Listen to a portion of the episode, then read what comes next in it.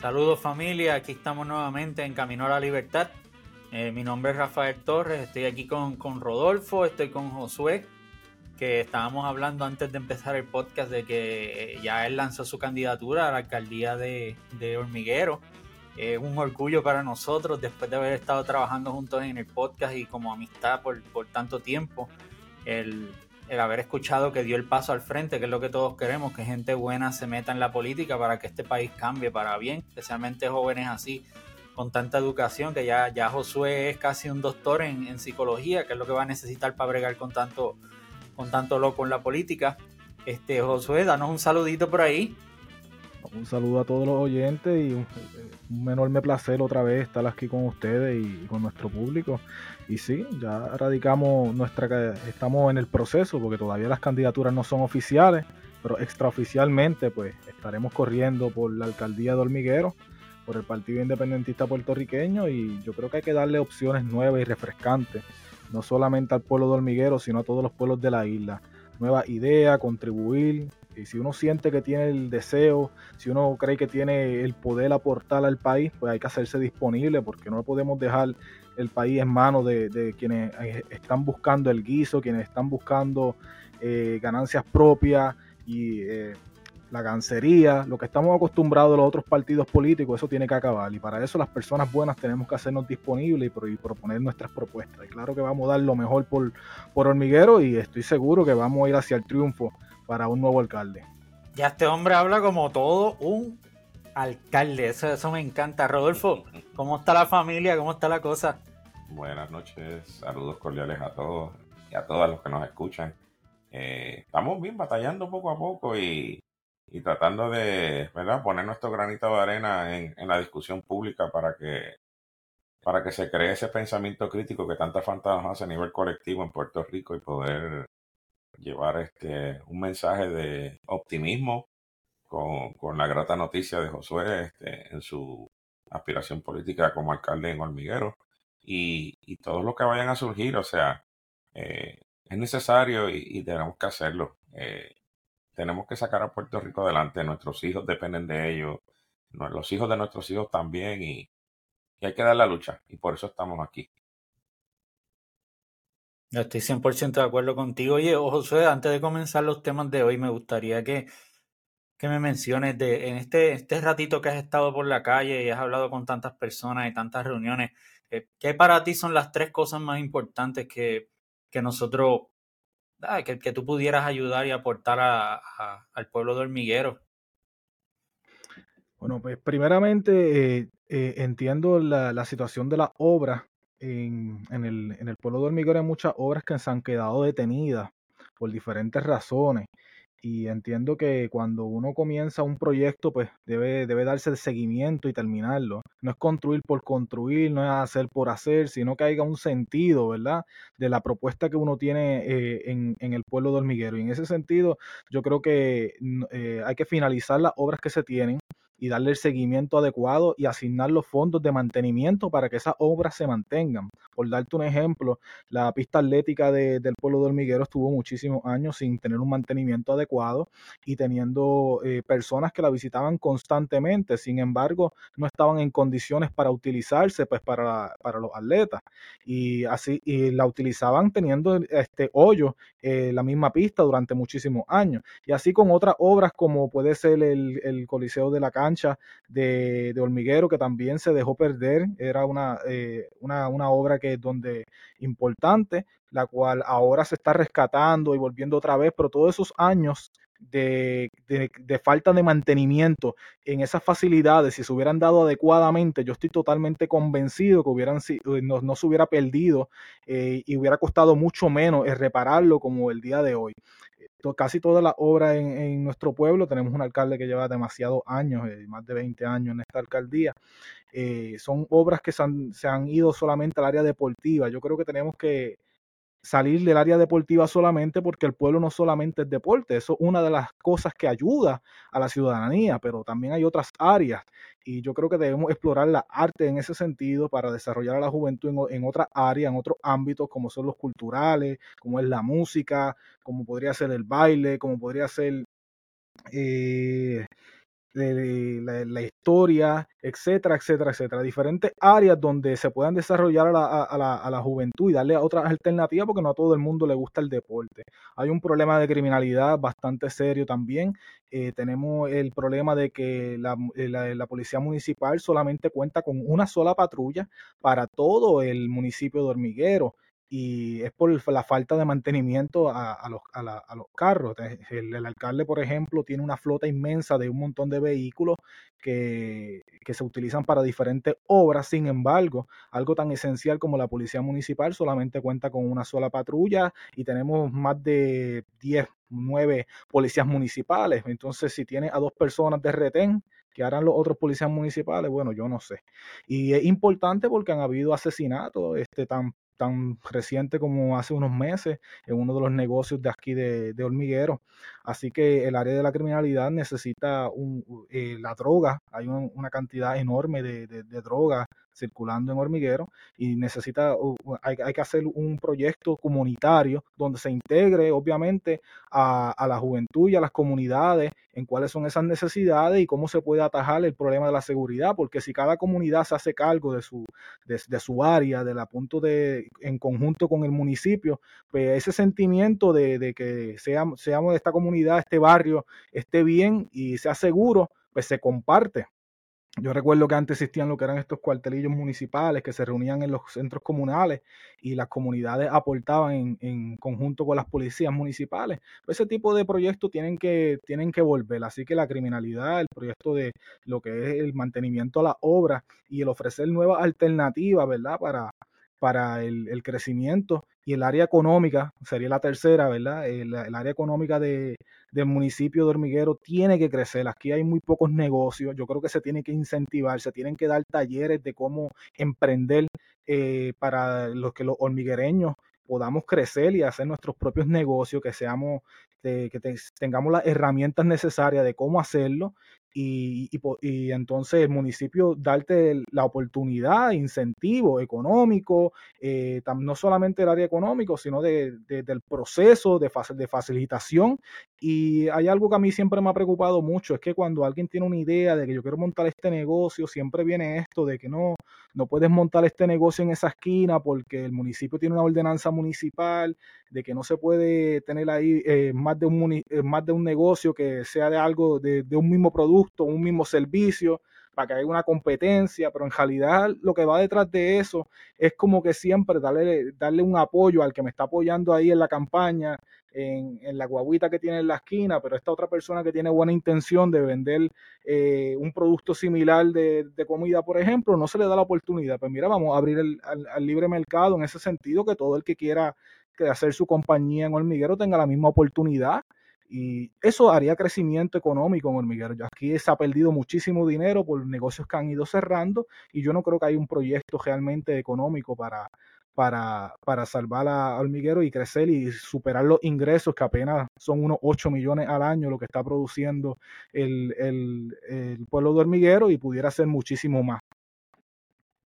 Excelente. Wow, te escucho hablando y se nota que has hecho el trabajo, que has estado bien envuelto en eso con la gente y, y fíjate lo que están mencionando, a mí me, me, me, parece que es un reflejo de cada uno de los municipios de la isla.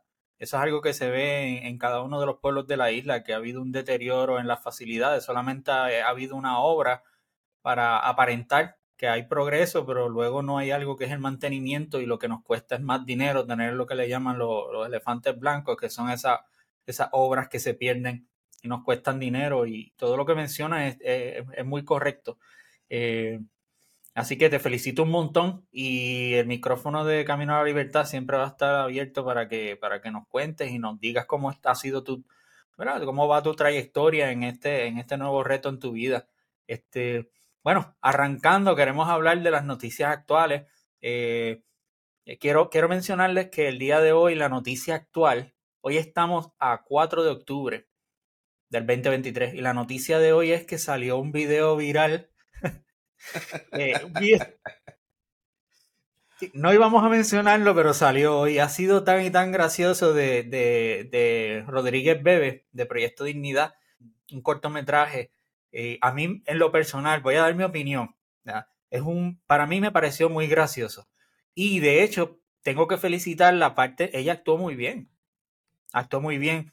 Lo que sí es que pues, ha sido un poco escandaloso porque le ha dado de comidilla a los troles del internet y realmente uno se ríe más de los memes que, de, la, misma grabación eh, de ella. Rodolfo, cuéntame qué te opinas de, de ese video. Bueno, en cuanto a la calidad artística del video, pues obviamente parece un video cuasi casero, aunque es una producción cinematográfica de, un equipo local pequeño. Eh, mi, un, tema de actualidad, este, la chica que se quiere ir con el noviecito y el noviecito pues aparentemente no es del agrado del padre y el padre pues ve las cosas a la antigua, sale hasta una espada, sale el padre con una espada, una, una cuestión bien cómica. Eh, en resumidas cuentas, yo pienso, el problema no es el video, realmente. El problema es que la senadora tiene unas posturas que van totalmente en contra de lo que presenta el video. Y aquí viene el problema, o sea, porque si hace unos años recientemente tú tenías, estabas participando de estas producciones, porque obviamente creías en el producto, creías en lo que estaba presentando, creías en el mensaje que está dando, y ahora es un 180. ¿Qué te motivó a ti para hacer eso? ¿Qué, qué, motivaciones tuviste detrás de esa determinación? Y, levanta, levanta bandera, más allá del humor y de, de, de, lo jocoso que se ve este, ella tratando de, de, perrear en el, en el baño y después corriendo por el callejón de la casa y pues tiene sus cosas obviamente pero de nuevo el, el problema que de fondo que tiene esto es este como una, una persona que actualmente pues rige los destinos eh, políticos del país, que tenía una postura totalmente contraria al momento de hacer el video, ahora de momento pues es la quiere ser la reina de la reina de, del fundamentalismo porque de eso es de lo que se trata ella, eh, su grupo es un grupo fundamentalista o sea Mucha gente quiere envolver el aspecto espiritual, pero no, o sea, eso es totalmente contrario a eso. Y eh, sobre ese tema podremos tener otro podcast exclusivamente para ello. Pero la realidad es que ella no, no sé, no, e, e, ese video lo que hace es quitarle la poca confianza que podrían algunos tener todavía en ella, más allá del proyecto de dignidad. Yo personalmente, yo no tengo ninguna confianza con ella. O sea, yo creo que ella, ella es de, de estos personajes que, que por un lado dicen una cosa y por el otro lado hacen otra. Y, ese no es el tipo de persona que debería estar en el gobierno. O sea, ese no es el tipo de persona que tú quieres legislando este, de manera justa para todos por igual. Y ella tiene su, nicho, tiene su sector, pero no se trata de esto. Se trata de hacer política sana, política justa, política que vaya a tono con el tiempo en que vivimos. Este, yo siempre he dicho esto y podrán criticarme, pero las, las críticas que le hacen abiertas a las comunidades LGBT, espero haberlo dicho bien, son totalmente injustas. Son personas que, al igual que las personas heterosexuales, son ciudadanos que les cobijan los mismos derechos constitucionales que les cobijan a cualquier otra persona. Y no es justo de que, de que se, margine, que se, vayan a, marginalizar estos grupos solamente por, por, por esa, ese tipo de, de, conducta. El aspecto moral, eso lo trabajamos en, otra, en otro momento, pero ellos tienen tanto o igual derecho y a veces más de lo que puedan tener otro grupo por las condiciones en que viven y por todas esas cosas. Y tener una persona como este, Joan Rodríguez Bebe criticando constantemente esto y de momento sale este video y tú te quedas como que, ok, um, I've seen it all, como dirían los americanos. Eh, es algo que pone a uno a pensar dentro del humor, pero pone a pensar a uno. Rafa. Predicando la moral en calzoncillo. Ese es el refrán que cae ahí. Pero eh, esa, fue la, esa fue la noticia de hoy. Todos los días en Puerto Rico cae algo.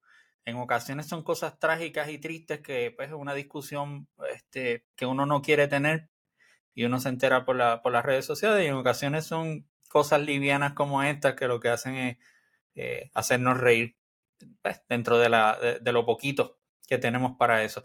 Eh, nada, vamos a arrancar con las noticias de que pues, nos aumentaron la luz nuevamente. La Comisión de Energía tuvo una reunión fantasma, un, ¿cuándo fue? Un viernes a la medianoche para tomar la decisión. la noche. ¿Cuándo fue? El viernes en, las, en horas de la noche. Porque la noticia rompe aproximadamente después de las nueve y media de la noche.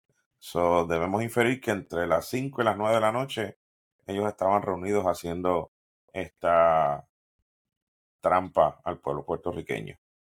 Sí me gustaría, algunos, algunos de ustedes tienen los detalles, porque yo sé que está, nosotros siempre atacamos, no, no atacamos, sino tenemos una crítica directa hacia Luma, pero Genera PR es igual, igual de mala para, para el problema que tenemos energético y la mala administración y el abuso y, y el robo que hay. Este, salieron las noticias de que ellos están dando bonificaciones de hasta 200 mil dólares entre ellos mismos cuando realmente siguen aumentando porque supuestamente no hay dinero. Es, es algo ilógico. Eh, también hubo noticias de que la, comisionada residente tuvo la brillante idea de agarrar el, dinero que tenemos en caja para mantener el país y, y, regalárselo. Eh, me gustaría que Josué, Rodolfo, habla, háblanos de eso. micrófono es suyo. Bueno, la data la, estoy, estoy corroborando pico de construir. Uno de los grandes problemas que estaba viendo el otro día en reportaje que Luis Raúl Torres trajo a colación, que tiene mucha validez, y es que la Comisión de Energía está tapando los problemas presupuestarios de Luma. O sea, Luma está teniendo unos déficits operacionales basados en su mala administración y lo que hace la Comisión de Energía es sencillamente tapar el agujero pasándonos la factura al pueblo. Y obviamente no es algo que, debiera de estar sucediendo, no es justo y es algo que, que tenemos que tener en cuenta de que sencillamente no, el pueblo no aguanta. No quiero ni pensar en la empresa privada. Ayer me enviaron el informe de, de, la, de, la, propuesta, de la alegada propuesta, y supuestamente están hablando de que una, una familia que consume 500 kilovatios al mes, este, la cantidad de aumento sería como de, de casi 8 dólares en la factura. Pero, o sea, 500 kilovatios, o sea, pongámosle un número más preciso. Estamos hablando de aproximadamente de 15 a 25 dólares sería el pago de la deuda como lo están proponiendo para los bonistas. Jennifer González trajo este punto a la mesa sobre disque pagar la deuda en su totalidad de la Autoridad de Energía Eléctrica y con el dinero que tenemos recaudado desde el 2016 y verdaderamente es algo que es inaceptable.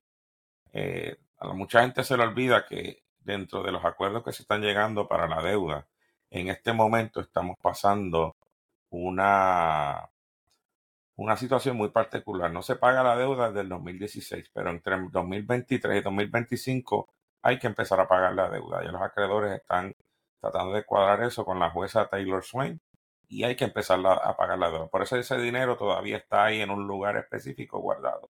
Para que cuando eso se dé, cuando la decisión de la jueza baje de cómo se va a pagar la deuda del gobierno, no estamos hablando de la autoridad de energía del gobierno, esos fondos van a salir ahí a pagar deuda. Eh, y la cantidad, nadie quiere decir cuánto es la cantidad, se estima que ahora mismo hay en caja este, al no pagar las obligaciones que tiene el gobierno de Puerto Rico, están hablando de casi 10 a 15 mil millones de dólares que están este, guardados y es totalmente inconcebible que esta señora pretenda tratar de, lavarle la cara a los acreedores que son sus, este, contribuyentes de campaña. O sea, esta gente eh, contribuyen abiertamente, estos grupos de interés son los que contribuyen a la campaña de Jennifer González y ahora ella viene a tratar de, pagarles con esta moneda. Es, una, es una cosa que, que, es inconcebible pensar en los anales de la democracia moderna que, que la gente no se dé cuenta de esto y no proteste y no reclame y no levante bandera, porque realmente lo que quieren hacer es seguir manteniendo el saqueo y el pillaje del país. No hay, no hay otra forma de verlo. O sea, eh, pagar la deuda, ok. La pregunta que yo siempre he hecho es por qué no auditaron esta deuda primero. ¿Por qué no se estableció que la deuda fuera auditada? La de la Autoridad de Energía Eléctrica, ustedes saben por qué la están bajando. No la están bajando porque ellos quieren ser este, monjas de la caridad y ser buena gente. No, la están bajando, ¿saben por qué? porque la deuda es ilegítima. Si auditan esa deuda, más del 40 al 55% de esa deuda va a ser ilegítima y la van a tener que sacar de circulación porque no es legal. Lo mismo pasa con la deuda del gobierno de Puerto Rico. La deuda del gobierno de Puerto Rico es igual. Por eso es que están viendo que esos números del 2016, cuando empezó todo este proceso ahora, están bajando significativamente y no debe de ser. O sea, no debe de ser en el contexto de que por qué no se auditó. Por algo Ricky Rosselló canceló el comité de la auditoría de la deuda. Por eso es que existe este grupo fuera del gobierno que están monitoreando todo esto porque saben que realmente lo que quieren es engatusarnos. Un, un, fraude que yo creo que nunca en la historia de, Estados Unidos se ha visto un engaño tan grande a un pueblo de, la deuda de la Autoridad de Energía Eléctrica, la deuda del gobierno de Puerto Rico y las deudas subsecuentes que se tienen a través de todas las, de todas las instrumentalidades del gobierno. Acuérdense de vivienda, carreteras, todo eso, todo eso hay que tomarlo en cuenta. Y para recapitular y finalizar y pasarle el micrófono a, a, ustedes, muchachos, esto, esto tiene, que, tiene que verse bien detenidamente y no se puede bajar la guardia. Esta gente son capaces de ponernos un cargo fijo por los próximos 30 años de 15 a 25 dólares por hogar y es inaceptable. Y ni hablar del, múltiplo a los clientes comerciales. Esto es algo que destruiría la economía de Puerto Rico de una manera estrepitosa. So, eh, no, se puede, no se puede permitir que esto suceda. Definitiva y absolutamente que no se puede permitir. Rafa. No, súper pasional. Cada vez que nosotros hablamos de eso eh, es un golpe un golpe. Es increíble que en Puerto Rico la gente todavía no se dé cuenta de que hay personas que estamos pagando más luz que, que mortgage. Es, increíble.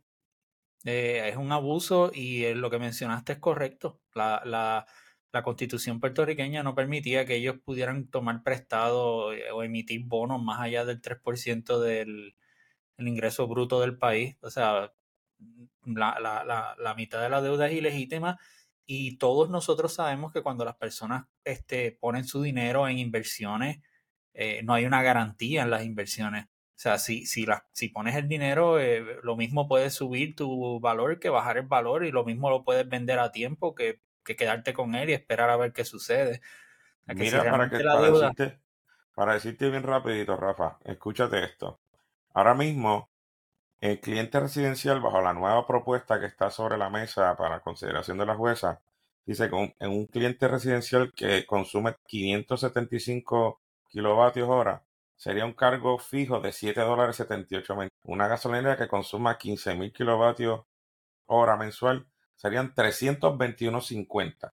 Y un supermercado pagaría por 110 mil kilovatios hora mensuales, la cantidad es 1.509 dólares mensuales. Esto es un cargo adicional al costo de la energía eléctrica. O sea, esto es inaceptable, esto no se puede permitir bajo ninguna circunstancia. Yo... ¿Y cómo, cómo eso nos afecta? Mira, una de las farmacéuticas que anunció el cierre, anunció el cierre porque están por el, por el costo energético. O sea, mil, este, eso fue en Humacao. Eh, cientos y cientos de personas, si no miles de personas se han visto sin empleo porque los, sus trabajos cierran, hacen las maletas y se van del país porque no pueden con el costo energético. El costo de, Puerto Rico es demasiado de alto para un, para un negocio operar. No, cuando, cuando pueda. Definitivamente es eh, algo que no. Sí, sí, me a decir José? Discúlpeme, adelante. Sí, sí, gracias.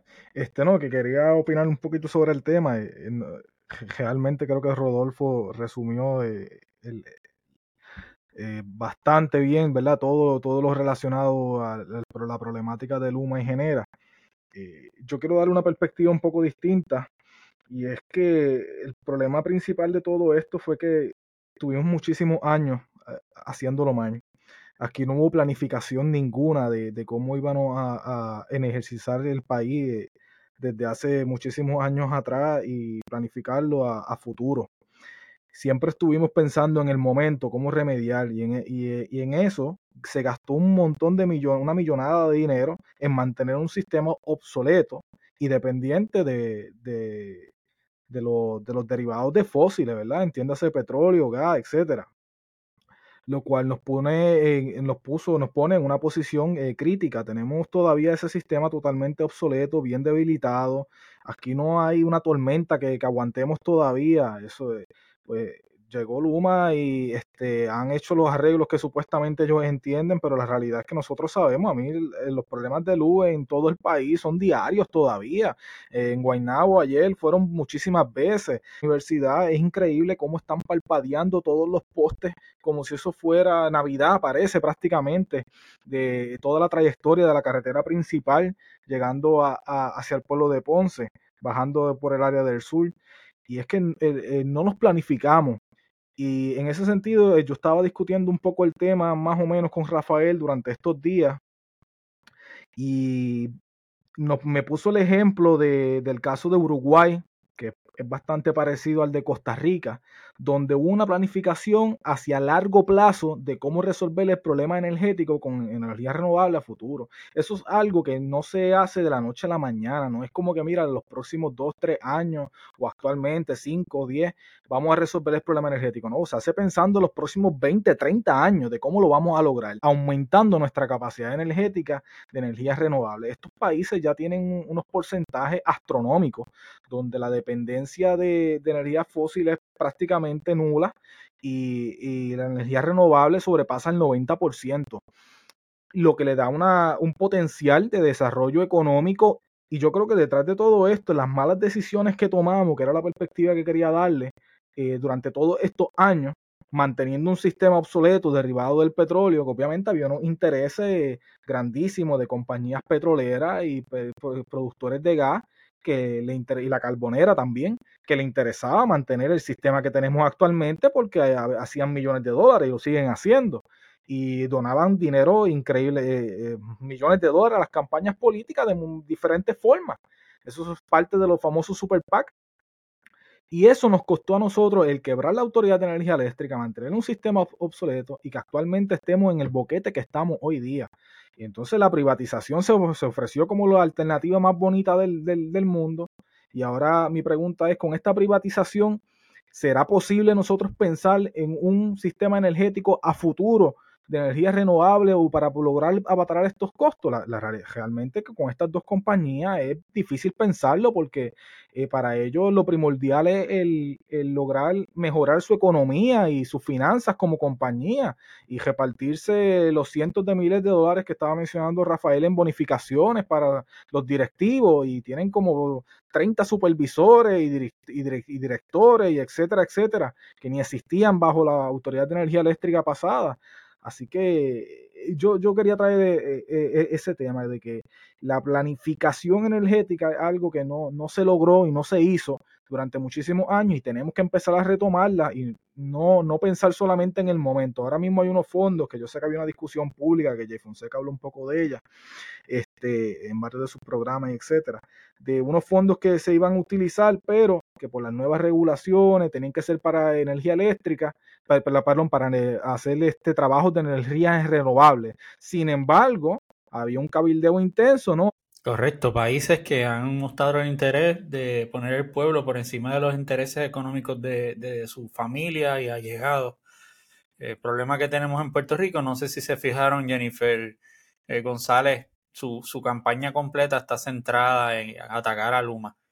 Eh, es increíble, es increíble. También hemos visto también, ya, ya ustedes ven como los familiares, esposas, esposos, eh, chillos de, los políticos trabajan con unos puestazos en, Luma. Eh, por eso también ves en las redes sociales cuánto fotuto hay defendiendo a Luma.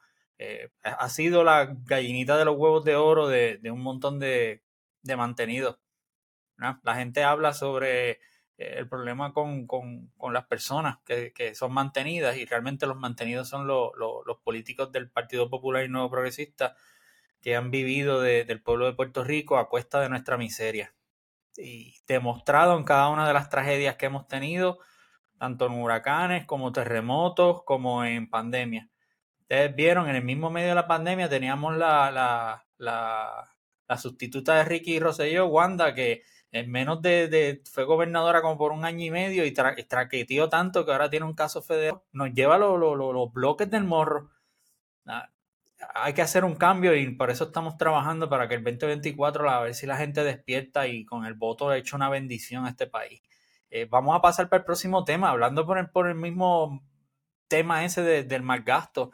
Eh, hoy salió una noticia de que hubo una resolución unánime de unánime no, eh, de, bueno, unánime de, de, la mayoría del Senado, de, los, de los populares y los, y los PNP, que pasaron un incremento en el barril de cochinito, que es el dinero que tienen para regalar eh, y usarlo como les dé la gana. Eh, casi siempre el presupuesto es un 15% y lo subieron un 50%. O sea que vamos a ver el chorro de, políticos batateros que no hacen nada durante eh, tres años y medio comprando votos con, con, el dinero del pueblo, cuando siempre estamos todos los días hablando de que no tenemos dinero ni para lápices en las escuelas. Eh, ¿Ustedes eh, oyeron esas noticias? ¿Tienen alguna información sobre esa noticia de, del aumento ese en el barril? Uno, uno, uno, tiene que respirar hondo porque muchos de estos proyectos, pues, si bien es cierto que la intención de, de esos fondos es una intención buena, la utilización, la puesta en es sencillamente acomodaticia y muy a conveniencia dentro de la entrada al año electoral. Eh, es algo que, que debe de, indignar porque uno nunca sabe qué proyectos son los que se están financiando, son cosas que salen de momento. Eh, han habido casos de, compra de enseres eléctricos para, para personas que lo necesitan y eso está bien, eso no hay problema con eso, eso está muy bien. El problema viene cuando empezamos a hacer estos proyectos, por ejemplo, eh, si ustedes lo han visto en los pueblos de la isla, de los asfaltados, pues cogen este dinero y se van a faltar este, hasta la, la cueva del caballo donde llega el murciélago, pues hasta allá arriba meten bitumul, porque allí viven dos o tres personas que votan por el partido. Yo no tengo nada en contra de esto. Yo lo que tengo en contra es de que la finalidad para la cual se usan estos fondos no necesariamente cumple con un cometido de mejorar la calidad de vida del pueblo al cual se sirven esos fondos. O sea, tiene que haber un balance. Sí, hay cosas que se ameritan, qué sé yo. Yo no tengo problema que, que para, mira, para sacar los muchachos de las calles, pues vamos a hacer un torneito de baloncesto allí en la, en la comunidad X y pues yo voy a ponerle ese barril unos chavitos para que pongan las camisitas y eso. Está bien, no hay problema, porque eso, eso ayuda a la calidad de vida del pueblo. O por el contrario, mira, un carnaval de softball allá, profundos de qué sé yo, y, y ponemos los uniformes y ponemos la comidita. Yo no tengo problema con eso, pero eso tiene que beneficiar a todo el mundo por igual. No puede ser de que porque tú eres popular y, y tu pueblo es popular, pues tú vas a darle eso a los populares. O si tú eres PNP, vas a salir con los PNP. Yo estoy seguro que los independentistas no se prestarían nunca para eso.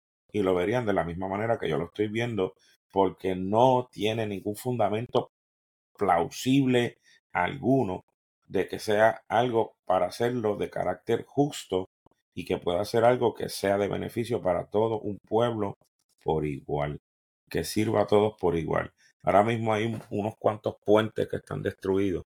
Yo sé que hay unos fondos asignados para ello y eso es, es que hay tanto tema. Eso, eso es tema de otro podcast que podríamos hacer uno bastante extenso. De la ineficiencia del gobierno de Puerto Rico en manejar los fondos no recurrentes al paso del huracán María. Aquí seguimos jugando con las dádivas del gobierno federal, que no son dádivas, que son dineros que nosotros hemos adquirido por el pago de nuestros seguros a través de las hipotecas que tenemos todos. Eso no es gratis, FEMA no es gratis, ya lo he dicho otras veces. Y, y, entonces ver la ineficiencia con que ellos manejan esos recursos es preocupante. Ahora imagínese usted que le den un aumento tan sustancial a estos fondos para hacer qué. ¿Dónde está la lista de proyectos que se van a tener en consideración para utilizar estos fondos? Te hacen para ellos tapar sus boquetes de relaciones públicas. O sea, ellos no, los, alcaldes no tienen los PACs, los legisladores no tienen los PACs necesariamente a su disposición. Tienen el barril de cochinito para hacer este tipo de maniobras. Y de verdad que, que, que es algo muy, muy ruin, muy bajo y a lo único que beneficia es a un sector en particular y no es justo para todo el pueblo. imagínate, ah. dame interrumpir a Josué. Imagínate a un tipo como Georgie Navarro que le den, qué sé yo, 50 mil dólares. ¿A cuánta gente va a invitar a beber? El cash, el cash, cash, cash wash, cash wash, cash wash, que no pueden decir car wash. Ay, Dios mío. Yo creo que lo puede decir, pero su, su gancho, su gancho político es ser borracho y parecer morón. Yo creo que él puede decir car wash, pero eh, mientras más morón parezca, más votan por él, porque sí. Ahorita estaba hablando Rodolfo y mencionó algunas palabras en inglés y lo, habló muy bien a la perfección. Yo creo que Rodolfo está mucho más preparado para la estadidad que Georgie Navarro. Lo que pasa es que es como todo, o sea, si tú quieres, tú tienes que conocer el, lenguaje de, el, el, inglés es súper este importante para nosotros. Eh, es un idioma importante a nivel global, igual que, lo, que muchos otros idiomas y muy hablado. Eso no tiene que ver una cosa con la otra, ¿verdad? Y a veces no, no, el puertorriqueño no lo distingue y uno como independentista, yo creo que a, veces se equivocan. A veces los independentistas somos los mejores inglés que sabemos porque tenemos, asumimos la responsabilidad de educarnos en el tema. Bueno, sobre el barril de cochinito, pues no, va a ser muy extenso, es bien doloroso, eh, esto es bien doloroso porque se juega con las necesidades del pueblo. Hay mucho sufrimiento en el país, eh, en el área oeste por lo menos, ¿verdad? Que es el área donde resido. Y lo que veo a diario, eh, hay mucha pobreza, hay mucha necesidad, muchas personas buscando ayuda y, eh, es tanta y tanta la crisis en el país que hay una necesidad bien grande. Y este, este barril de cochinito, esto no es otra cosa que para, supuestamente para tratar de atajar esas necesidades, pero se utiliza, como bien ha mencionado Rodolfo, lamentablemente, con otras intenciones. Aquí lo que se está buscando es lo mismo de, de siempre. Vamos a aprovechar esas necesidades que tiene el pueblo para comprar los votos y como no podemos quizás recaudar el dinero que recaudábamos antes en las elecciones pasadas, pues aumentamos el barrilito este famoso para entonces poder tener dinero de más para repartir en los distritos. Y como yo repartí dinero faltando seis meses para las elecciones, y ahí le di el cemento que necesitaba aquel para la casa, y le ayudé con la cera, y le ayudé a fulano con lo otro que necesitaba, y a Mengano con el negocio que, que, tiene pequeño, y, y ese tipo de cosas, pues la realidad es que lo terminan estas personas, aunque saben que hay una crisis profunda, aunque saben que estas personas fueron las que provocaron esta crisis, le terminan dando el voto porque los ayudaron en un momento de necesidad y vulnerabilidad. Y eso es triste. Yo sobre eso quería comentar algo bien sencillo. Eh, esto fue una medida que es, primero que la, propuso el Partido Popular Democrático, es bien importante recalcar eso, y que tuvo el apoyo del Partido Nuevo Progresista, tuvo, eh, eh, ambos partidos votaron a favor de, de, esta medida sin oposición, y el Partido Popular optó por no debatir. Aquí quien único salió a defender esta medida fue el Partido Nuevo Progresista, y los partidos de minoría, obviamente, pues debatieron en contra de la medida y votaron en contra eh, por las implicaciones que tienen, no es que, no es que no se pueda, no es que la ayuda no deba ser directa a la ciudadanía, claro que se debe haber, el problema es que no hay ningún tipo de regulación de cómo ese dinero se debe utilizar, eso está a discreción total de los legisladores de cada distrito, y, el problema de eso es que lo utilizan en campaña política, con una connotación política, cada ayuda que se dé, mira, fulano, esto te lo di yo, y, van buscando cuáles son las áreas de más vulnerabilidad no porque les interese darle ayuda realmente al pueblo, si ese fuera el caso, ojalá que fuera así, no, eh, detrás de eso lo que está es buscar el voto político y ellos van a hacer las cosas y las actividades que más votos les dé, no necesariamente lo, lo, lo, que sea mejor para el pueblo o para la ciudadanía. Y además de que eso agudiza la crisis también, el invertir un montón de dinero este, sin, eh, sin pensar en el costo que va a tener eso para las algas del gobierno, eh, es bien preocupante. Yo creo que la ayuda directa al pueblo tiene que estar y es importante, pero con esto del barrilito lo que hay es una compra de votos. Y eso es, esa es la parte que yo sé que a todos nos preocupa. Sí, correctamente. Eh, yo pienso igual que ustedes y, es un tema que pues, vamos a ver, ya veremos más adelante en qué estas personas empiezan a salir en las redes sociales, en qué gastaron los chavos del pueblo. Eh, en comprar votos, pero cómo lo, cómo lo están haciendo, eso, eso no, la historia no los dirá. Eh, antes de empezar al tema que estoy loco por, porque, porque discutamos, que tiene que ver con, eh, cómo, cómo, se están moviendo los partidos políticos de cara al 2024 en estos momentos que estamos en, época de precandidatura y ha habido mucha acción en, todos los, partidos políticos. Quiero tocar un, tema final dentro de las noticias que estamos hablando y es el, problema que ha tenido Estados Unidos con el presupuesto del gobierno federal. Eh, hace unos días atrás ya se había anunciado de que el gobierno federal iba a cerrar porque no, ha habido, no había habido un consenso sobre el presupuesto aprobado para el año eh, entre los demócratas y, los, y los republicanos. Eh, en, ese debate de que ya había una fecha en la cual ya no iba a haber dinero y iba a cerrar el gobierno, eh, sucedió de que hubo un acuerdo entre demócratas y, republicanos para añadir 45 días al a, presupuesto, en lo que se llegan a unos acuerdos y unas negociaciones. Y eso sucedió el, hace dos días atrás, el, el 2 de octubre. Eh, un grupo de trompistas, un grupo de personas que apoyan a Trump, estaban disgustados porque el speaker de la Cámara, que es Kevin McCarthy, eh, llegó a esas negociaciones para tratar de extender el, tiempo y no cerrar el gobierno, cuando ellos lo que querían era, por, por razones políticas, hacer quedar mal a los demócratas, pues cerrar el gobierno.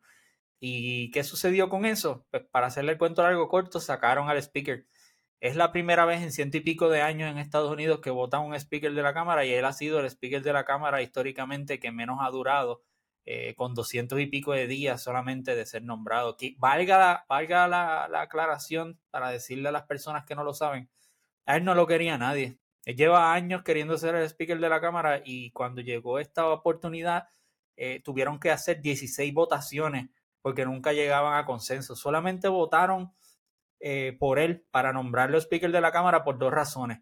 La primera es que la Cámara de Representantes, la, Cámara en Estados Unidos no puede hacer nada si no hay un speaker. O sea, toda la, todo lo que sucede ahí, todo, todos los presupuestos, todos los trabajos que se hacen se paralizan. Tiene que haber un speaker para que pueda trabajar. O sea, que mientras más tiempo estén sin speaker, no se hace trabajo. Y en 16 ocasiones que se votó por él, que nunca lo seleccionaron en esas 16 ocasiones, estuvo alrededor de dos meses paralizado el, esa, esa, rama de gobierno eh, sin hacer nada.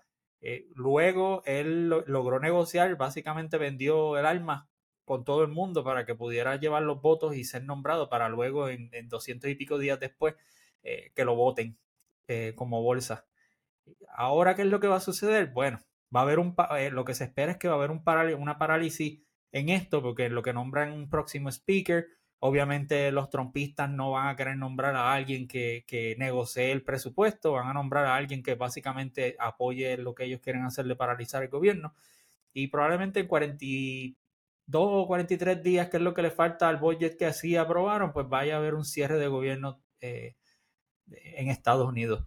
Eh, mi gente, eso que yo les estoy mencionando no se menciona en Puerto Rico. Nosotros en Puerto Rico, eh, sea para para mí en ocasiones pienso que es para bien porque hay una locura en Estados Unidos eh, a nivel social, pues, socioeconómico y todo. Eh, y también es para mal porque nosotros vivimos como en una burbuja donde no nos enteramos que dentro de Estados Unidos básicamente hay una guerra civil. Eh, que de hecho Donald Trump también esta semana en una, en una noticia mencionó de que él augura que si de él salir culpable o de haber todos los juicios que tiene, que va a estar los próximos 10 años en juicio, con tantos indictments y tantos casos que tiene en diferentes estados, eh, cualquier cosa que suceda con él puede haber una guerra civil porque él llama a las armas y ya nosotros lo vimos en, en enero 6, eh, la insurrección. O sea que en Estados Unidos las cosas están bien, bien, bien feas a nivel político, a nivel social, a nivel de salud mental. Eh, y nosotros en Puerto Rico no hablamos de eso, nosotros en Puerto Rico no nos enteramos sobre eso. Eh, hay, una, hay un mundo de fantasía en la cual viven mucha parte de muchas personas en el país que aspiran a la estadidad. Yo entiendo por qué aspiran a la estadidad. Yo entiendo la idea, el sueño de querer tener una igualdad, de que vienen fondos federales, de que las carreteras se van a convertir en oro, eh, versus cuando tú vives en Estados Unidos o cuando tú estás inmerso en, en la política, inmerso en las noticias, inmerso en todo lo que sucede en, en, Estados Unidos, te das cuenta de que a nivel social, a nivel histórico, Estados Unidos no está listo para tener una colonia de latinos hispanoparlantes como un, como un estado. Y por eso es que yo siempre he pensado que realmente la estadidad nunca va a llegar, no quizás porque nosotros no la querramos, sino porque ellos nunca nos van a aceptar. Eh, y les traigo eso agarradito de la mano. Estados Unidos está pasando por un problema social entre demócratas y republicanos y políticos eh, que va a paralizar el gobierno y va a ver, va a seguir. Esto no se acaba ahora. Esto va a continuar por los próximos whatever años que tome esto. Porque ya lo arrancó Trump y ya esto no tiene vuelta atrás. No hay una forma de unir ese país entre republicanos y demócratas. Eso es, eso es sal, como es? Eh, aceite y, y agua. Eso no mezcla. Y, y nosotros tenemos que estar bien pendientes de eso porque esa, esa, eso no nos afecta. Nos refleja, eso se refleja en nuestra calidad de vida, eso se refleja en quizás lo, la forma en que nosotros, los recursos que nosotros tenemos y las decisiones que se toman políticamente en Puerto Rico. Les recuerdo, Jennifer González es republicana, eh, es bien republicana. Y dentro del Partido Nuevo Progresista hay republicanos y hay demócratas, pero ella es republicana, ella es pro-Trump, no es nada más republicana por republicano, sino republicana pro Trump. Y, y eh, eso conllevaría unas decisiones que ella pudiera tomar a nivel de comisionada residente eh, que, no, que nos afecte. Y a nivel de muchas cosas políticas. Y pues yo, no sé si ustedes tengan algo que aportar a, a, lo que les acabo de mencionar en el tema del cierre del gobierno federal. Se me haya quedado algo que me puedan ayudar ahí. Pues mira, Rafa, este, interesantemente en el día de ayer la, muy poco popular en muchos sectores Margaret, Taylor Greene, la senadora, representante republicana por el estado de Georgia, llegó a sugerir que Donald Trump fuera el speaker de la Cámara. Eh, a ese nivel está esa gente. O sea, es una desesperación total que tienen. Eh, como estábamos hablando al principio, antes de empezar la grabación, pues eh, salió un reportaje ahorita que estaba viendo de un congresista de, Luisiana que dice que literalmente ellos no pudieron estar juntos en, la oficina que estaban todos ellos reunidos a ver cómo iban a trabajar con la situación que ellos mismos crearon, porque la gente estaba encontrada entre sí. Y él inclusive llegó a mencionarle que hubo una, hubo una posibilidad de que se fueran a las manos. O sea, esta gente están en un, en un cisma sociopolítico y moral que nunca antes se había visto en la historia de Estados Unidos. Yo comparto tu opinión. Yo pienso que si el próximo presidente de Estados Unidos es un presidente de estos ultraderechistas, ultraconservadores, a los Donald Trump, eh, el país se va a destruir en una guerra civil en menos de 10 años. Porque no hay, no hay manera de tú poder este, sobrevivir la, toda, esta, toda esta vorágine de, de conflicto que tienen en Estados Unidos por aspectos raciales, por aspectos sociales, ahora por aspectos políticos. Y eso, que, que no están peleando contra ningún grupo terrorista o país este enemigo. Eso es entre ellos mismos. El mundo está sentado con su paquetito de popcorn viendo cómo Estados Unidos se está destruyendo a sí mismo. Unos celebran, otros, lo están, eh, otros están preocupados. Y, y dentro de todo eso, pretender y pensar de que que, aquí hay gente que quiere ser parte de, esa nación es, preocupante. Yo sí estoy consciente de que el aspecto económico pues es uno que, que, levanta mucha, mucha interrogante a la gente. Pero hay que ver las cosas en su justo valor. Ustedes ahorita mencionaron países que, que superaron sus problemas energéticos. Este, países que pues, superaron los problemas políticos, como el caso de, Singapur. Obviamente es una decisión muy radical y yo no comparto eso que hicieron en principio. Yo no creo en la violencia. Yo creo que las cosas se pueden resolver de otra manera. Pero eh, en la conducta humana, en las sociedades, pues las cosas se desarrollan por lo que la mayoría quiere hacer. O sea, nosotros en el 2019 dijimos, Ricardo Rosselló no puede ser nuestro gobernador un día más. Y se protestó y se protestó y se protestó hasta que él, como un ladrón en la noche, salió corriendo. Y se acabó el problema. Pero volviendo al ámbito nacional, en cuanto a Estados Unidos se refiere, ellos tienen un serio problema ahora mismo. La descomposición que hay en la, en, la ciudad de San Francisco. Ustedes han visto los reportajes que tú vas a una tienda de Walgreens y todo el, prácticamente el 100% del inventario lo tienen bajo unas puertas de cristal con cadena y candado. Y tú dices, ¿esto es Estados Unidos de, América o estoy en una república, por no mencionar nombre, ¿verdad?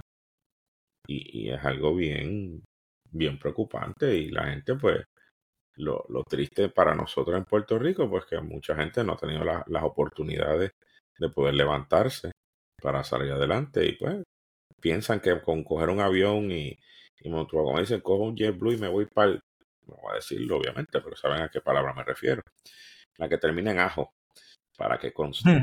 Y entonces, este, van allá a tener dos empleos, trabajar 16, 20 horas diarias para que tener una calidad de vida.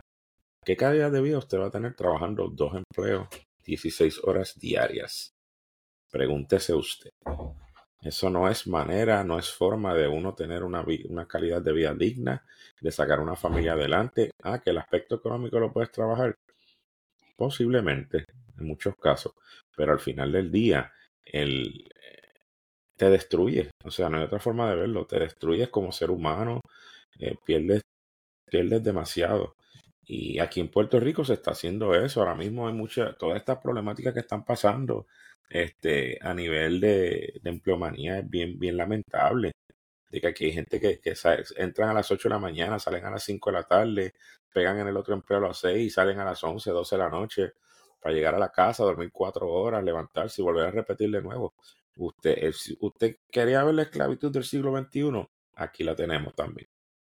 Y no, no es algo que, no es algo bonito, no es algo justo, no es algo que debiera de ser.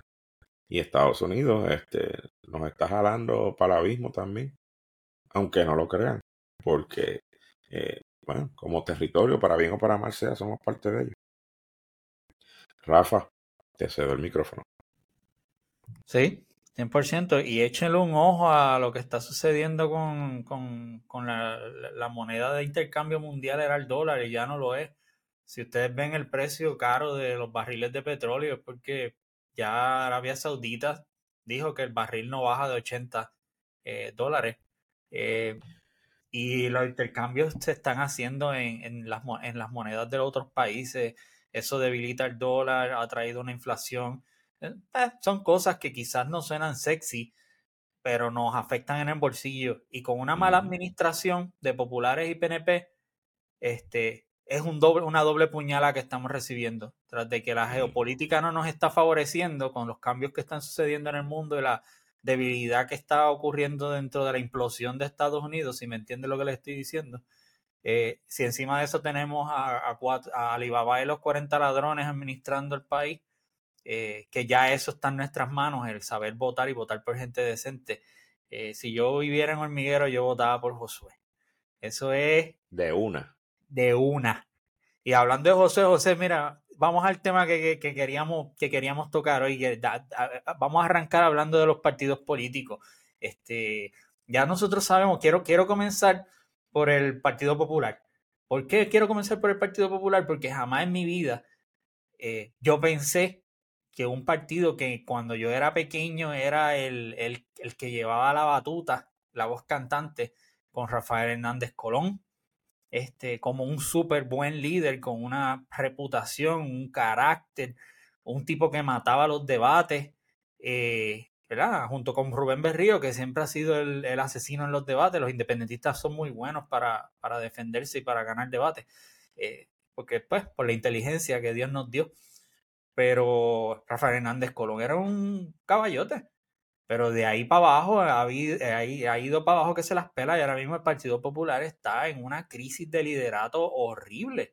Este, ¿Cuáles son los posibles candidatos que están sonando para la, gran primaria y qué es lo que está pasando con, con Tatito PNP? Este, cuéntame ahí. El Partido Popular, eh, personalmente es el, es el, partido que menos paso por encima del Proyecto Dignidad, imagínate. Eh, eh, no es secreto lo que ha estado pasando con el Partido Popular Democrático. Todo el mundo ha estado pendiente, yo creo, de alguna manera u otra, a los medios noticiosos, eh, a, las peleas gigantescas que han tenido Tantito Hernández y, y José Luis Dalmau, el presidente del Senado y presidente de la Cámara, y, el desmadre que, tiene el partido y la poca fiscalización que han tenido, ninguna, teniendo mayoría en Cámara, mayoría de alcalde, mayoría de legislativa eh, del Senado, eh, ningún tipo de fiscalización al Partido No Progresista, extremadamente flojo. Los candidatos que se están vilumbrando actualmente para la gobernación son José Luis Dalmao, que es el presidente de, del Senado, que yo honestamente yo no puedo entender cómo él se vislumbra como un potencial candidato a la gobernación cuando desde mi punto de vista, eh, eh, el pueblo eh, entiende que su, su, gestión como senador, presidente del Senado, ha sido pésima. La realidad es que está, yo creo que está fuera de órbita, al igual que fuera de... No, no, no, está en Puerto Rico parado, al igual que nuestro gobernador Pedro Pierluisi.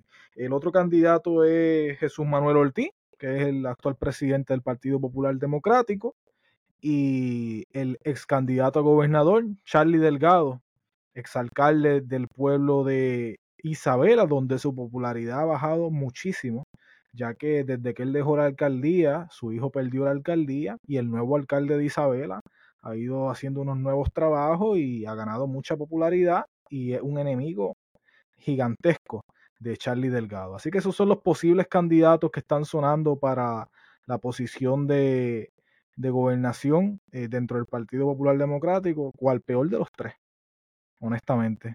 Ninguno sirve para nada. Este, Jesús Manuel Ortiz es el único candidato que no podemos hablar mucho de él, pero eh, yo creo que cuando una persona no tenemos nada que decir negativo, ¿verdad? Pero tampoco tenemos nada positivo que decir de él como legislador. ¿Cuál es su obra como representante? ¿Cuáles han sido sus proyectos exitosos?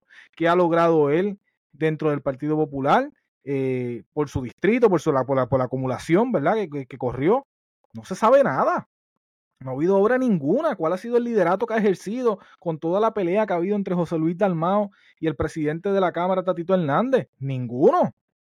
No ha sido un, ente conciliador tampoco. ¿Qué ofrece el país distinto? ¿Cuál es su propuesta económica? ¿Cuál es su propuesta de desarrollo? ¿Cómo él ve el Estado Libre Asociado de cara al futuro en el país? El problema de estatus cuál es el problema, resolver los problemas de salud del país, el problema eh, de educación. No hay nada, no hay nada de fiscalización, no hay ninguna obra, no hay absolutamente nada que aportar del Partido Popular Democrático. Honestamente, yo creo que yo lo único que les queda es solamente eh, anclarse al coloniaje y decir, pues mira, este, eh, nosotros somos los que, los que, los que mandamos aquí porque sabemos que la gente va a querer seguir independiente y están eh, con continuar con el, con el Estado Libre Asociado y van a seguir votando por la pava por una cuestión de tradición. Y si esa es la forma de pensar del Partido Popular Democrático, desde ahora te digo que van a estar dejotados y van a llevarse la sorpresa más grande de, de la historia en Puerto Rico en las próximas elecciones. Porque no hay absolutamente nada nuevo que ofrecerle al país en el Partido Popular Democrático. Y la opción, la opción que yo le doy, porque estamos hablando, José acaba de hablar del Partido Popular Democrático, pero el Partido Popular Democrático tiene una base y tiene unas personas que son los que creen en el Estado Libre Asociado, sea por el muñozista, que realmente ser muñozista es una persona que cree en el Estado Libre Asociado, para los que nos escuchan, el Estado Libre Asociado como es fundado por Luis Muñoz Marín. Y no, creen que está perfecto después de 60 años, 70 años que tiene. Y están los soberanistas, que son personas que creen en el Estado Libre Asociado con más poder y más beneficios porque los tiempos han cambiado y necesitamos tener un poquito más de eh, autonomía frente al gobierno de los Estados Unidos, pero no creen en, en la independencia total, creen en tener una asociación con Estados Unidos, pero con más poder. Esas son las personas que le dan el voto a, los Acevedo Vilá, a los García Padilla. Esos son los populares que van al de arriba, como cantaba la canción. Ahora, en estos momentos, el partido está pasando por una crisis. ¿Y qué es lo que yo recomiendo a, los que nos escuchan? Que la mayor parte son independentistas, porque este es el podcast Camino a la Libertad. Yo no creo que haya mucho estado librista o, o, populares escuchando el podcast, pero si usted tiene algún familiar, amigo, vecino, dentista eh, o, cartero que es popular, tenga la conversación con ellos y dígale la verdad, dígale, mira, tú quieres lo mejor para Puerto Rico, nosotros hemos estado prestando el voto y apoyando a muchos, muchos políticos populares por tratar de salvarnos de la masacre que nos va a pasar si ganaba un Pedro Rosselló una segunda vez o ganaba un, un Fortuño nuevamente. O sea, nosotros hemos tenido el peligro de, mucho, de muchos gobernadores PNP que hicieron cuatro años de tragedia y iban a una reelección camino a la victoria y los independentistas y las personas de voto independiente que yo me considero una persona de voto mixto independiente, eh, le prestamos el voto a los populares para que ellos pudieran ganar y, y que ganara el menos malo. Pero en estos momentos el Partido Popular no es una opción para derrotar al PNP. Ya llevamos un montón de años con el PNP jodiendo. Perdonen la palabra, pero es la realidad. Ya es demasiado de pesado esto. Miren, miren, ellos, ellos tuvieron a, a, ¿cómo se llama este? A, a Fortuño. Y después se, se, trató de votar por García Padilla, que a mi entender es un morón. ¿Verdad? Esa es mi opinión personal. No es la opinión del podcast. No, lo, lo es, lo es. ¿Ok? Y, pero lo hicimos por no tener a Fortuño, porque Fortuño hizo, eso fue un desastre. Ese, pues, eso lo hablamos después, ¿verdad? Porque está el tiempo corriendo y queremos cubrir muchas bases y estamos locos por, por, cubrir muchos temas, pero, pero tampoco queremos extendernos tanto. Y, luego tuvimos todo esto, mano, Ricky Rosé y yo, un nene de papi que nunca tuvo un trabajo, que todo fue regalado, que tuvo un montón de, de fango por casos que, que, de, su juventud y cosas así. También tuvo el, fraude ese de que lo, lo, acusaron de que la tesis doctoral de él fue un plagio. No sé si se acuerdan de eso. Eso, eso, es, un, eso es un nene rico que nunca, nunca, nunca caminó por, descalzo en la grama, como dice este Calle 13. Y yo te digo algo, le dieron, lo metieron ahí porque la gente adora al papá, al tipo de la, de la administración más corrupta, que le metieron como 60 o 70 personas de su, de su confianza en su administración, que el, que el 31 de diciembre que entregó las llaves del Capitolio arrancó por JetBlue y se fue a Estados Unidos huyendo. Un tipo que tenía, que en esos cuatro años que estuvo en Estados Unidos, ese tipo tenía 60, ¿cuánto era? 150 mil dólares en la cuenta de banco y regresó a Puerto Rico para postularse como cara lechuga. Cuatro años después con millones de dólares en la cuenta de banco. ¿De dónde él sacó millones? Ah, porque era orador en, en Perdónenme que me enredé un poco porque es que esto me, me, afecta. El hijo terminó ganando. ¿Y qué pasó? Un año y medio después de chanchulleo nos enteramos de todos los trucos y todas las, las cosas que estaban pasando con el COI, todo lo que estaba pasando. Y y lo sacaron. El Puerto Rico lo sacó. Y no se quiso ir, no fue fácil. El, el, lechuga hasta trató de lavar su imagen en Estados Unidos y lo partieron como avellana. Si hay algo que en este mundo me ha dado más satisfacción, es cuando Puerto Rico le ganó al Dream Team en el 2004, cuando yo vi a Ricky Rosselló casi llorando en Fox News, porque él pensaba que le iban a echar la toalla, porque como Fox News son unos fotuteros eh, republicanos, pero no, le tocó un, un, reportero de Fox News que no se, no se casa con nadie, que de hecho renunció a Fox News un par de meses después de esa entrevista, este, porque quién aguanta estar ahí. Eh, eso, eso me dio una satisfacción brutal, brother. Entonces, después de ahí ponen a Wanda, que en un año y medio de gobernadora este, se ganó un caso federal y, y, traqueteó tanto que hasta, hasta está Kevin Fred mascarillas y de vacunas y de cosas, y ellos, ellos inventándose, dándose contratos entre ellos, para, que después llamaron a la compañía y resulta ser que la compañía no sabía ni quién eran ellos, y ellos decían que ellos ya tenían cuadrado un contrato de importación de, de unos materiales que necesitábamos. Válgame Dios. Y después vienen y cogen a, Pier, a Pierluisi, Pierluisi que fue un golpe de Estado, que, que, que, que se, se, metió allí, juramentó con la hermana y una Biblia allí de juguete para tratar de hacerse gobernador a la mala y lo sacaron. Y después vienen y, los, y lo, lo, eligen con el 33% del país y lleva todo este tiempo, ya ustedes han visto lo que se ha sufrido. 32%. Este 32%. Y, ya ustedes han visto lo que se ha sufrido con él y con, y con Jennifer.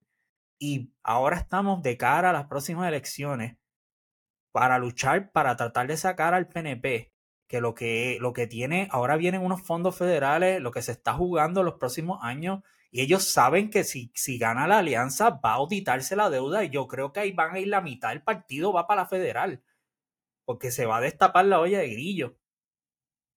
Y, y, les voy a decir algo, cuando, volviendo al tema, cuando usted hable con su hermano, su hermana, su vecino, su cartero, el dentista, el barbero, que es popular, pídale que le preste el voto a la alianza aunque sea por una vez en su vida, sean desprendidos y le den el voto a, la alianza. No vayan a votar por un payaso como, ¿cómo se llamaba el, gobernador que se tiró por los populares este, que no sabía ni hablar? Eh, eh, Charlie. Charlie. Charlie. O, o, los que mencionaste ahora, que son los posibles candidatos. No, no, no, eso no es opción. hermano, eso no es opción. Y no estoy hablando nada más de la gobernación, que, que, nos, que nos den, por favor, la oportunidad de legislar, que nos den, por favor, la oportunidad de, de, sacar el país hacia adelante. Esto no es un juego ya. Usted quiere ver a su nieto, a su nieta, cada seis meses que pueda viajar a Puerto Rico porque se tuvo que graduar de la universidad y irse a trabajar a, otro, a un estado de Estados Unidos porque aquí no hay trabajo. No, las familias están separadas y necesitamos reconstruir este país para poder tener algo en un futuro, para dejar un legado. No puede ser que en el 80 estuviéramos bien, en los 90 estuviéramos mal, en el 2000 estuviéramos peor y en el 2020 estemos hecho un desastre tercermundista. Horrible, horrible. Anyway, esa fue mi aportación sobre eh, el Partido Popular y mi deseo de que los populares por favor apoyen la alianza. Ahí les dejo el micrófono para que me, para que me castiguen hablándome de los candidatos PNP. Bueno, eso suena interesante. Vamos a, vamos a hacer contexto. Trae muy bien este un tracto histórico muy interesante, muy real que ha sucedido. Este, ahora tenemos este ante nosotros el conflicto primarista entre Pedro Pierluisi y Jennifer González. Eh, ha sido interesante ver el bombardeo mediático que Pierluisi ha tirado a través de las redes. Este, yo le he pasado contestando como que estás pasando lista con tus alcaldes y tus legisladores y, y toda la cosa. Hay, demasiado resentimiento en un gran sector del pueblo con la incompetencia y la inhabilidad de este gobernante y de todos los que han estado en Puerto Rico de, de hacer las cosas bien. nadie está pidiendo extraordinario, solamente hacer las cosas bien. Si ustedes se fijan, desde Pedro Rosselló, que fue el último, no ha habido ni un solo gobernador que haya revalidado. Todos los gobernadores han sido derrotados por otros candidatos. Perdón. Eh, y esto dice mucho. Dice del descontento que existe en el pueblo de Puerto Rico, del deseo de cambiar esto y, lo que falta es la voluntad. La estrategia de, de Pierluisi es una estrategia bien, bien macho alfa. Oh, yo soy el gobernador, yo no tengo nada que probarle a nadie. Yo solamente hablo de mis resultados. Ese es su hablar. Y eso fue lo que estaba diciendo el pasado domingo. Que curiosamente, para aquellos que están escuchando este podcast, cuando usted hace el cuando usted ve la fotografía de que ellos tiraron, ah, que se veía mucha gente. Miren, ese atrio del distrito de convenciones hay más gente en un Comic Con que lo que ellos tienen ahí el pasado domingo. Y yo he ido a varios Comic Con porque a mi hijo le gustan esas actividades. A mí me gusta también ver a estos muchachos este, en toda esta cosa. Es algo bien interesante, pero eso es para otro día. Pero el punto es que va más gente a un Comic Con de lo que fueron allí el domingo a apoyar al gobernador. Y no es secreto que muchos jefes de agencia exigieron que sus empleados fueran la gran mayoría de esa gente estaban ahí obligados. Y si tú, tú miras la fotografía, los pancartas eran de agencias de gobierno. O sea, en total y abierto desafío a las leyes éticas que existen actualmente en la isla.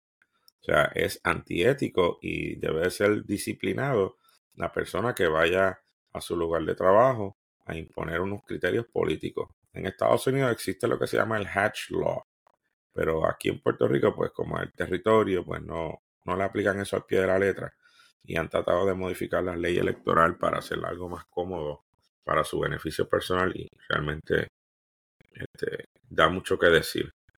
Ah, los alcaldes ahora mismo tienen una lucha de poder bien fuerte. Este, ya vieron que el alcalde de San Sebastián renunció y ahora pues este, el otro suena feo, pero es la forma que está actuando el otro macho alfa este, de Proyecto Dignidad, pues ahora dice que va a correr para la legislatura para dejarle el camino abierto al, al, ex alcalde PNP, porque sigue siendo alcalde. Pero hay una mujer candidata en Proyecto de Dignidad para la gobernación y ellos están patinando un poco. Sobre el proyecto de Dignidad, y lo traigo aquí a la atención mientras hablamos del PNP, es bien importante tener en cuenta que el proyecto de Dignidad le va a costar muchos votos al PNP, muchos porque hay un grupo ultraconservador dentro del Partido Nuevo Progresista que entiende y saben que ellos no son opción de triunfo por las cosas que están sucediendo alrededor de ellos y las que vienen. O sea, prepárense porque las guaguas negras vuelven. El juicio de Wanda Vázquez va a ser el año que viene en plena campaña electoral. debo, debo corregirme, en campaña primarista. Eh, o sea, eso va a estar, eso va a estar en la, palestra pública y, es algo que, que nosotros tenemos que mirar con mucho detenimiento para no, no caer en el pescadito del pasado. Ah, el pueblo realmente no está con ellos. Si ustedes se ponen a ver los visuales de las actividades que hace el PNP, lo que usted ve es un grupo de personas mayores de 50 años. La juventud ya no está con el PNP. El adulto joven, que lamentablemente no sale a votar, tampoco está con el PNP, y mucho menos los populares. Esos menos. El, pueblo está buscando alternativas y opciones. Por eso es que desde eh, este foro y estoy seguro que mis compañeros harán eco al respecto, nosotros apoyamos completamente la alianza para poder desbancar el bipartidismo que existe entre el Partido No Progresista y el Partido Popular que nos ha llevado al lugar que estamos hoy en día. De ser la luz y el país que el mundo, especialmente el mundo latinoamericano, miraba con, con, con respeto, con respeto por, por la, el éxito que tuvimos Ahora somos el reír del Caribe y del mundo. Porque ¿cómo es posible que nosotros estamos en una posición tan privilegiada estemos tan fastidiados como lo estamos hoy en día? Y no hay forma de, poder contestar esa pregunta sin bajar los ojos y decir, sí, nosotros elegimos políticos irresponsables y corruptos que sencillamente no, no le importamos no le importamos para nada.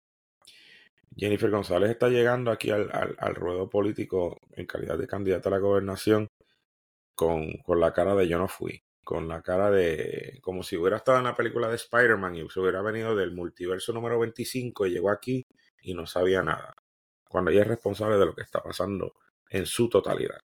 Ella ha tenido la oportunidad de, de enmendar sus errores en el pasado, pero eso no está en su personalidad. Hoy estaba leyendo un, escrito que había hecho doña Miriam Ramírez de Ferrer, en el cual la presenta ella como una mujer oportunista. El poder detrás de Luis es quien controla el país ahora mismo y por eso están pasando las cosas que están pasando. Y eso no se puede permitir.